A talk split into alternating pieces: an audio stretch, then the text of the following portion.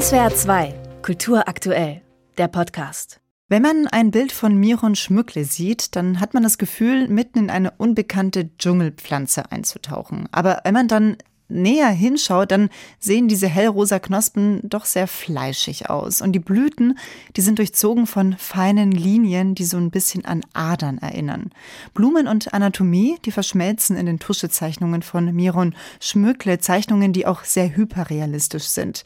Der Künstler ist in Rumänien geboren, aufgewachsen unter Ceausescu und als Kind, da hat er sich schon in ja ferne Welten geträumt. Mit 22 Jahren ist er dann über Ungarn nach Deutschland geflüchtet, hat Kunst Kunst studiert und lebt und arbeitet heute in Berlin.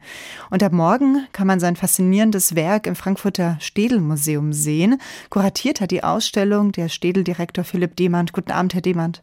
Schönen guten Abend. Herr Demand, ich habe gelesen, dass Sie diese Arbeit von Miron Schmückle schon seit 20 Jahren verfolgen. Sie haben das erste Mal seine Bilder in einer Gruppenausstellung gesehen. Warum ist er da hervorgestochen? Warum ist, er, ist Miron Schmückle Ihnen da aufgefallen? Ich erinnere mich noch, als wäre das gestern gewesen. Das war eine Ausstellung in einem Hinterhof in Kreuzberg. Da ging es um äh, das Zeichnen in der zeitgenössischen Kunst. Das waren viele Blätter, wo es vor allem auch um das Verhältnis von Körper und Sexualität ging. Das war, glaube ich, so ein bisschen der Überbegriff dort auch in, den, in der Ausstellung. Und da hingen dann plötzlich zwischen ganz vielen nackten Leibern zwei oder drei Arbeiten von Miron Schmückle, die Pflanzen zeigten. Es waren aber keine normalen Pflanzen, sondern die sahen so ein bisschen aus wie fleischfressende Pflanzen oder Pflanzen, die irgendwelche Ausbuchtungen haben, äh, wo Tiere reinfallen oder woran man sich vergiftet. Es war ziemlich stark aufgeladen, auch sexuell und erotisch und auf der anderen Seite fast altmeisterlich, fast feinmalerisch komponiert. Ich kenne mich in der Botanik relativ gut aus und dachte, solche Pflanzen gibt es doch eigentlich gar nicht. Und äh, war ziemlich fasziniert, weil man dieses Werk im Prinzip überhaupt nicht einordnen konnte. Das sah aus, als wäre es völlig aus der Zeit gefallen. Mhm, Sie haben das schon beschrieben. Diese Bilder sind dann eben auch sehr filigran gezeichnet und erinnern eben an so botanische Darstellungen von Pflanzen, nur dass es bei ihm eben ja Pflanzen sind, die er sich ausgedacht hat. Ist das so ein bisschen die Faszination, die sein Werk ausmacht, dass man so das Gefühl hat, irgendwas Fremdes, aber auch gleichzeitig Vertrautes kommt da zusammen? Ja, der Künstler führt uns ein bisschen auf die Schliche, weil er malt und zeichnet hyperrealistisch. Diese Werke sehen aus wie aus äh, Florilegien, also wie aus äh, Bestimmungsbüchern ähm, äh, der Renaissance und der Barockzeit, also fast wie Fotografien. Aber erst auf den zweiten Blick merkt man, dass es diese Blumen, diese Blüten, diese Formation so in der Natur eigentlich gar nicht gibt. Das hat sich der Miron Schmückler alles ausgedacht, der sequenziert und amalgamiert, wenn Sie so wollen, aus einem Kosmos, den er selber im Kopf hat, seine eigenen Neuschöpfungen. Und das Interessante an diesen Werken ist, dass man oft auch gar nicht weiß, ob man tierisches, menschliches oder pflanzliches Material, wenn ich das so sagen darf, vor Augen hat. Oft hat man auch Assoziationen von Körpern, von Knochen, von Organen, das haben Sie angesprochen. Es ist eine ganz merkwürdige Mischung die einen anzieht und abstößt zugleich. Man weiß nicht genau, ob man eigentlich aufgefressen wird, wenn man an diesen Blüten riecht. Miron Schmückler hat einmal gesagt, in meiner Kindheit und Jugend war die Natur das Einzige, was nicht reglementiert war. Ich hatte ja bereits gesagt, dass er in der Ceausescu-Diktatur aufgewachsen ist. Kommt da vielleicht auch so, ist das vielleicht so der Grund, warum Schmückler auch sich so in diese Fantasie hineinstürzt, dass er eben in dieser Diktatur aufgewachsen ist, in einer sehr reglementierten Kindheit?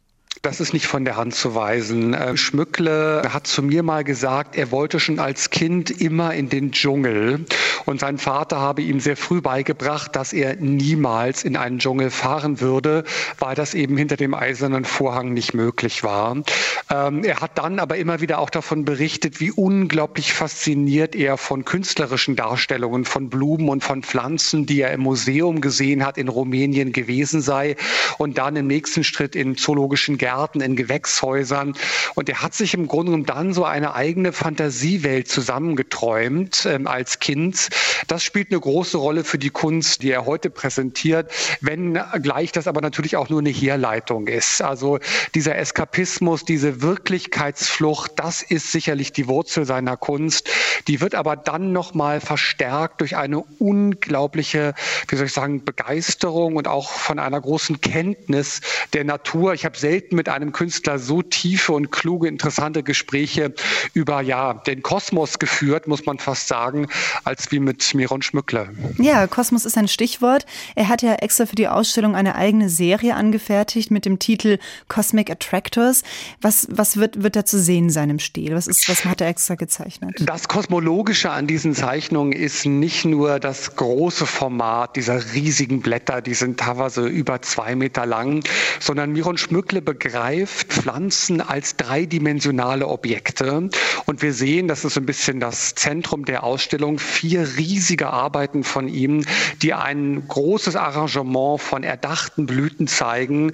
Einmal von vorne, einmal von hinten und dann zweimal noch gespiegelt. Also man muss sich wirklich klar machen, dass diese, dieser, dieser Ansatz dieses Künstlers bei allem Hyperrealismus extrem konzeptuell ist. Das schlägt so ein bisschen den Bogen auch in die, in die, in die Konzeptkunst, in die Serialität, die wir dann in der zweiten Hälfte des 20. Jahrhunderts in der Kunst kennen.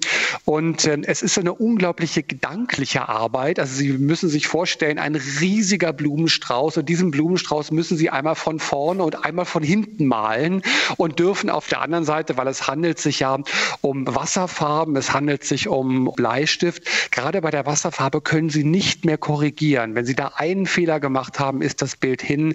Also ich habe den Künstler immer nicht zuletzt auch für seinen Fleiß bewundert, der sich bei Schmückle noch mit einem unglaublichen, ja, muss man sagen, intellektuellen Kosmos eigentlich verbindet. Herr Demand, man hört die Begeisterung raus. Zum Schluss noch eine kurze Frage. Der Titel der Ausstellung, der lautet Flash for Fantasy. Da gibt es ja auch diesen Billy Idol-Song aus den frühen 80er Jahren. Ist da vielleicht noch ein Bezug da? Das ist ähm, die Grundidee dieses, äh, dieses Titels gewesen, Flash for Fantasy. Miron Schmückle und ich, wir haben lange über den Titel nachgedacht und ich sagte irgendwann am Telefon Flash for Fantasy, weil für mich ist die Assoziation bei Miron immer stark eine sehr fleischliche. Diese Bilder wirken ja oft auch wie Organe und da diese Blumen komplett der Fantasie entsprungen sind und diese sehr starke, immer auch Fortpflanzungssymbolik ähm, haben, kam der Titel Flash for Fantasy uns gerade gut genug vor. Philipp Demand, Direktor des Städel-Museums Frankfurt und Kurator der Ausstellung Flash for Fantasy mit Werken von Miron Schmückle. Die Ausstellung kann man ab morgen sehen. Sie läuft dann noch bis zum 14. April 2024. Herr Demand, vielen Dank Ihnen für das Gespräch. Vielen Dank an Sie. SWR 2 Kultur aktuell. Überall, wo es Podcasts gibt.